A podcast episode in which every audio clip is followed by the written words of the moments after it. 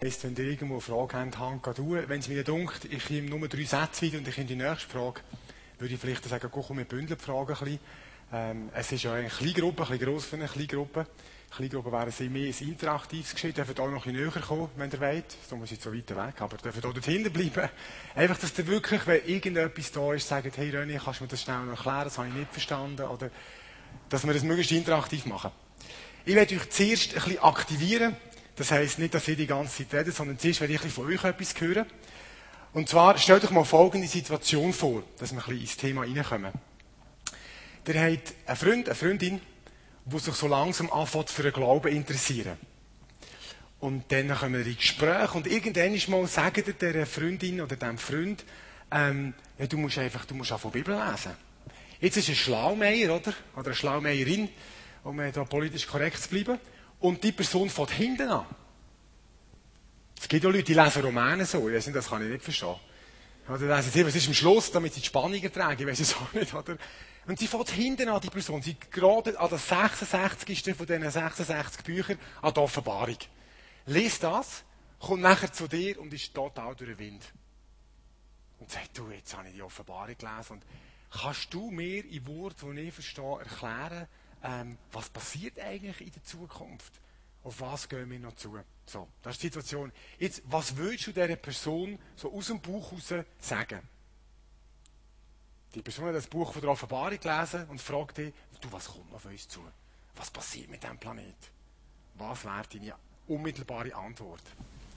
Und jetzt bin ich froh, ein paar Statements zu hören von euch. Ich müsst vielleicht die Flut machen, dass ich es nicht immer wiederholen muss. Und sonst wiederhole ich es halt dann.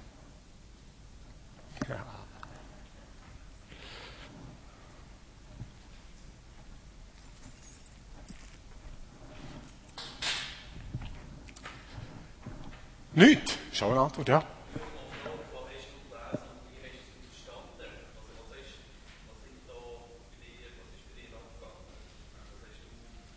Ja, also ich, komme, ich komme einfach bei diesem Buch nicht raus. Das ist so chaotisch, es ist so angstmachend. Ich komme nicht raus. Kannst du mir das erklären? Das wäre jetzt die Antwort, ja. ja gut. Was ich versuche, euch rauszukutzeln, ist so ein Grundstatement. Was versteht ihr unter, was kommt noch auf uns zu, Endzeit? Und darum ist es natürlich schwierig, die Situation richtig nachzustellen. Es geht einfach darum, zu merken, wie das kann passieren. Wenn ihr als, als Gemeinde missional unterwegs dann Menschen für uns erreichen. Leute fangen hoffentlich mal von Bibel lesen. Und die Frage kommt, früher oder später, was sagst du Leute? Und vor allem, was sagst du denen, die noch nicht an Jesus glauben? Das wäre so ein der Einstieg. Komm, probiert es. Es gibt kein richtig oder falsch. Es interessiert mich einfach. Und wenn sie sagen, ja, keine Ahnung, dann ist es so. Du würdest sagen, es kommen nicht rosige Zeiten für uns zu. Okay?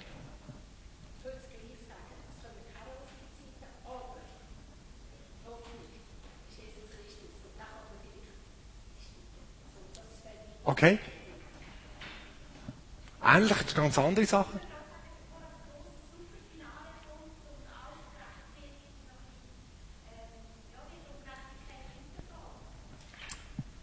Okay, merci. Andere Statements oder Ende?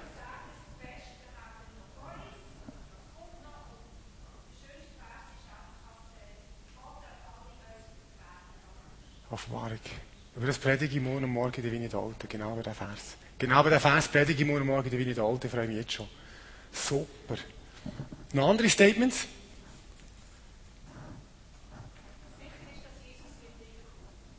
Okay, was heisst das? Was passiert denn, wenn er wieder kommt?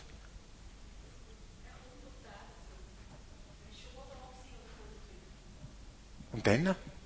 Ah, ich bin jetzt ein gemein. Ich versuche jetzt wie, oder jemand, der keine Ahnung hat. Ja gut, aber was heisst das?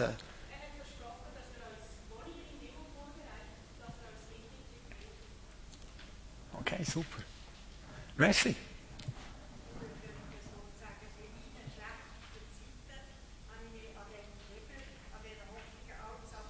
Mhm. Mhm. Okay. Also jetzt ich zusammenfassen, wir würden versuchen, eher so über die letzten zwei Kapitel zu reden, oder, von der Offenbarung. Und das zwischen ihnen so im Vorbeigehen noch erwähnen, es gibt halt auch schwierige Sachen auf uns zukommen. Das ist doch die Quintessenz, die ich höre. Das zeigt, dass die schon mal im Herzen richtig Ansätze haben, oder? Wir wollen ja Hoffnung verbreiten. Und ich glaube wirklich, und das ist mein grosses Anliegen, ich glaube, die Bibel macht uns in Bezug auf die Zukunft extrem viel Hoffnung. Und ich bin sehr traurig darüber, dass sich in der, in der vor allem mit evangelikalen, freikirchen Welt in den letzten 100 Jahren, in den letzten 150 Jahren, eigentlich eine Sicht von der Zukunft breit gemacht hat, wo sehr wenig Hoffnung macht. Wo sehr viele Leute auch Angst macht. Und darum finde ich, das Thema ist extrem wichtig. Ich würde gerne mit euch so einen Einstieg machen jetzt, ein bisschen das Thema einführen. Nachher werde ich, dass jeder ein bisschen versteht, woher komme ich.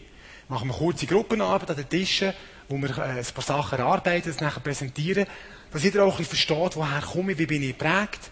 Und dann werde ich als Hauptteil von heute Nachmittag euren Blick ein bisschen weiten. Und zwar in dem Sinn, dass es in den letzten 2000 Jahren Kirchengeschichte eigentlich von Leuten, die an die Bibel glauben, sechs verschiedene Modelle gibt, wie sie Endzeit oder die Geschichte oder die Zukunft von diesem Planeten sehen. Und das hilft uns, den Blick ein bisschen zu weiten, zu merken, ähm, es gibt unterschiedliche Sichtweisen. Und gegen Schluss vom, vom Nachmittag, ich habe von der Zeit her nicht so im Gespür, werde ich auf ein paar Fragen, die ich schon bekommen habe, versuchen einzugehen. Auch ein bisschen spüren, gewisse Fragen habe ich nicht verstanden, die mir der Boris geschickt hat. Dort nachfragen, wie ist das gemeint? Und nächstes Mal werde ich mehr persönlich Stellung nehmen, mit Bibeltexten arbeiten und euch versuchen, wirklich ganz eine andere Sicht, wahrscheinlich als die, die dir gelehrt wurden, sind, zu zeigen, wo ich selber auf meinem persönlichen Weg so an die Ende geraten bin.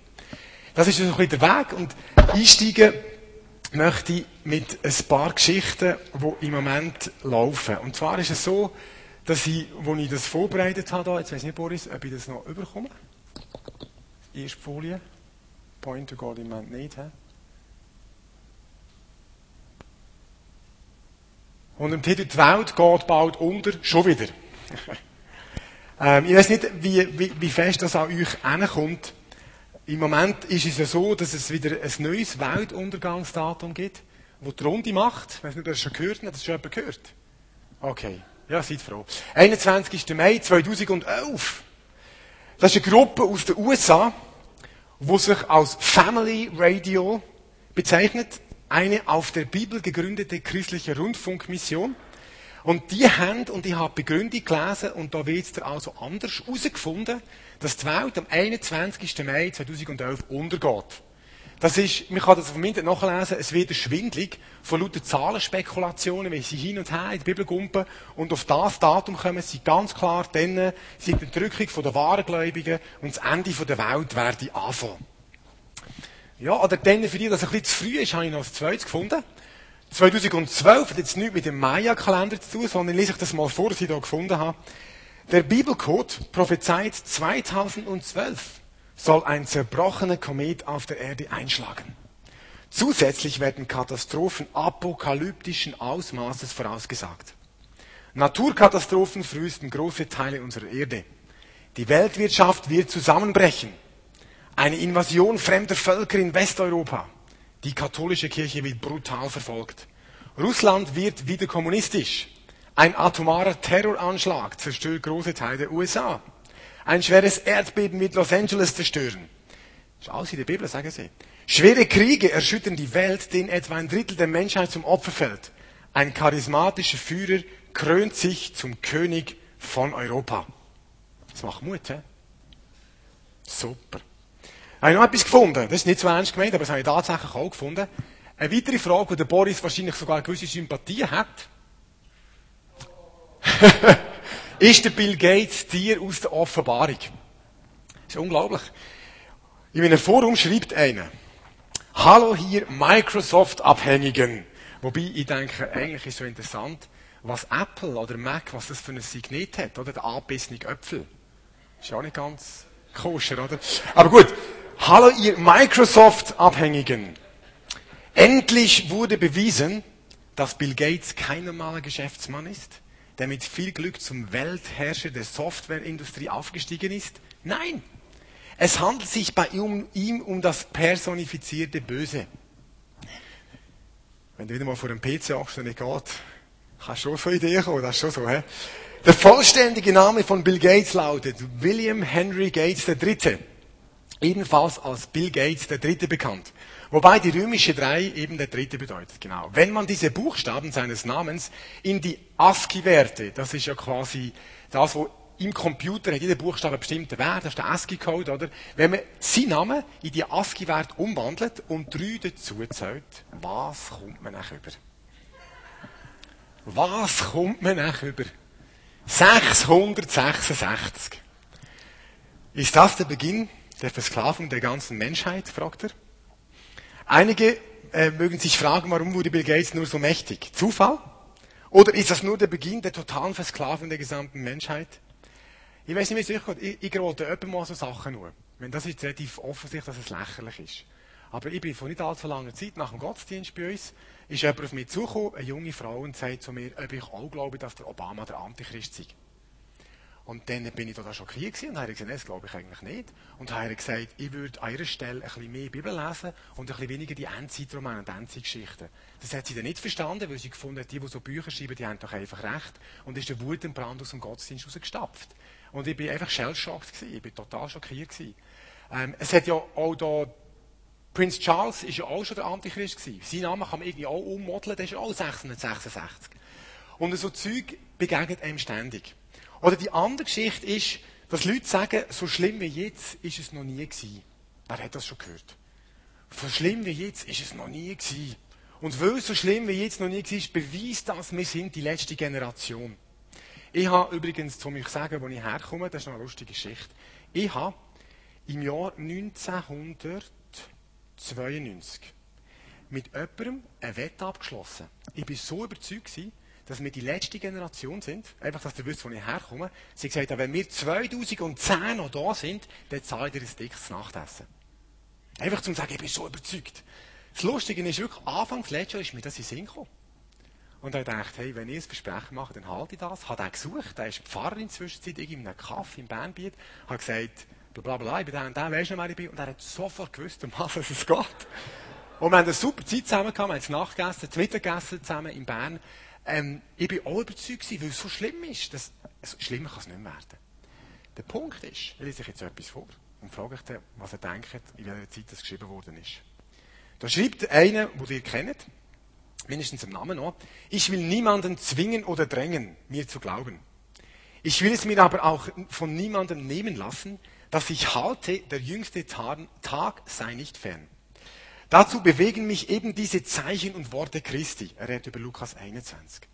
Denn wenn jemand alle Chroniken liest, so findet er von Christi Geburt an nichts, was den letzten hundert Jahren dieser Welt gleicht. Wer hat das gesagt und wenn?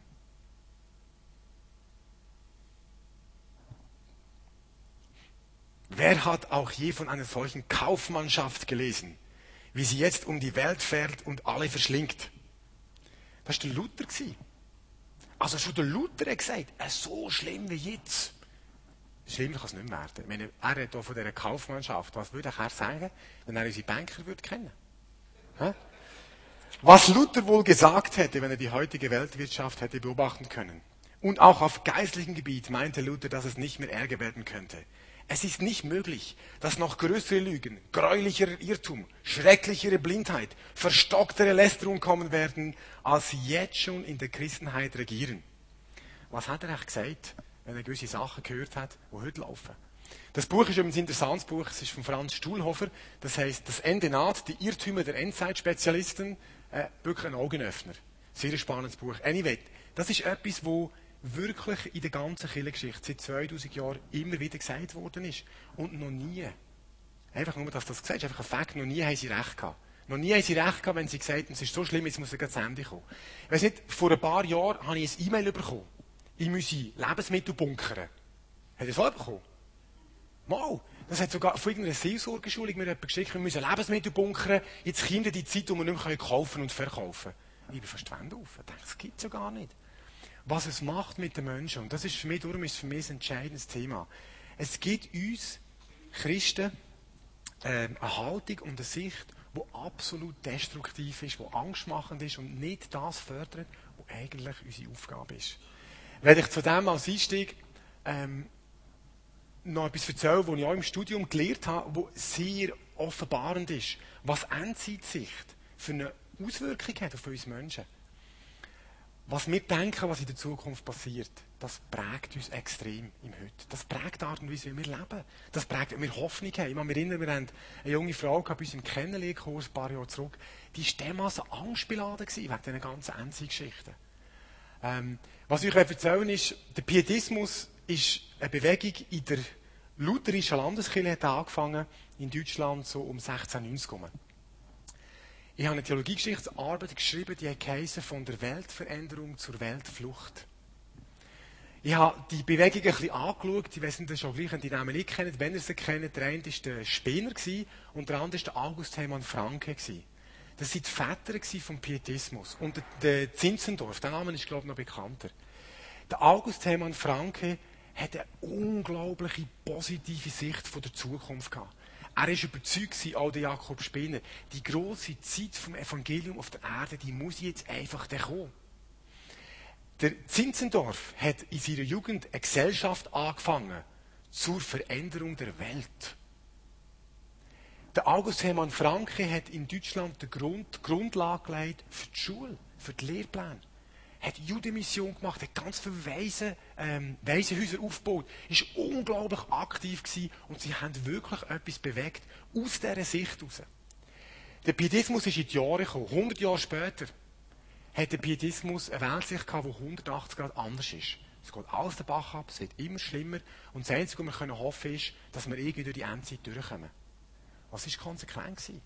Absolute Weltflucht. Es hat Leute gegeben, wo der Napoleon kam und Europa angefangen hat zu bedrohen, hat man gesagt, das ist der Antichrist, sind sie nach Amerika ausgewandert. Also von, der von, der, von dem Gedanken von der Weltveränderung zu einer totalen Loser-Mentalität. Das ist ein bisschen krass formuliert, aber es ist wirklich so. Innerhalb von vielleicht 150 Jahren hat sich der Pietismus von einer Bewegung, die die Welt verändern wollte, zu einer weltflüchtigen Gruppe von Frommen mit einer Loser-Mentalität entwickelt. Und ich habe einfach gemerkt, in dieser ganzen Auseinandersetzung mit diesem Thema, es geht nicht um exegetische Feinheiten und um Recht haben, nicht Recht haben. Es geht wirklich darum, bin ich mir bewusst, wie meine Zukunft sich mir heute prägt. Ich habe ein Mail, in dieser Mail eine Frage bekommen, wo jemand schreibt, sie sagt sich eine Mutter von zwei Kindern, wie soll ich mit dem umgehen? Ich habe zwei Kinder, wie soll ich leben? Ich weiss, es wird immer schlimmer. Es prägt mich. Und darum ist es wichtig, die Frage mal aufzurollen. Woher komme ich? Was hat mich prägt? Der Blick heute ein bisschen zu weiten. Vielleicht gibt es auch ganz verschiedene Sichten von der Zukunft. Nicht nur die, dass alles das Loch abgeht. Und dann das nächste Mal intensiv mit einzelbiblischen Texten zu diesem Thema auseinandersetzen.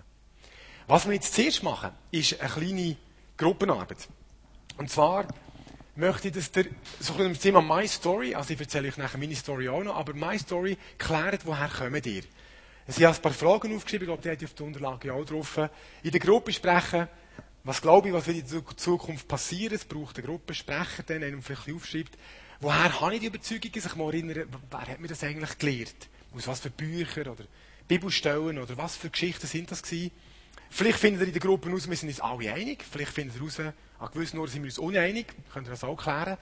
Ähm, und nachher fragst du, wie prägt die Sicht mein Alltag? Und nachher wäre es cool, in der Gruppe könnt ihr präsentieren, ähm, das ist so eine Guideline oder ein knackiges Statement für viele Menschen, was kommt, wer hat uns prägt und vielleicht wo gibt es Differenzen in der Gruppe. Ich hoffe, ihr könnt mit dem arbeiten. Ich habe keine Ahnung, wie lange das geht. Ich nehme jetzt mal so zehn Minuten braucht ihr sicher, um es mal ein bisschen klären miteinander. Dann frage ich mal nach. Wenn ihr noch ein länger braucht, habt ihr noch ein mehr Zeit. Bestimmt doch am Anfang jemanden, der schreibt und präsentiert und setzt euch zusammen. Ich weiß nicht, damit es nicht zu viele Gruppen gibt, so vier, fünf Gruppen.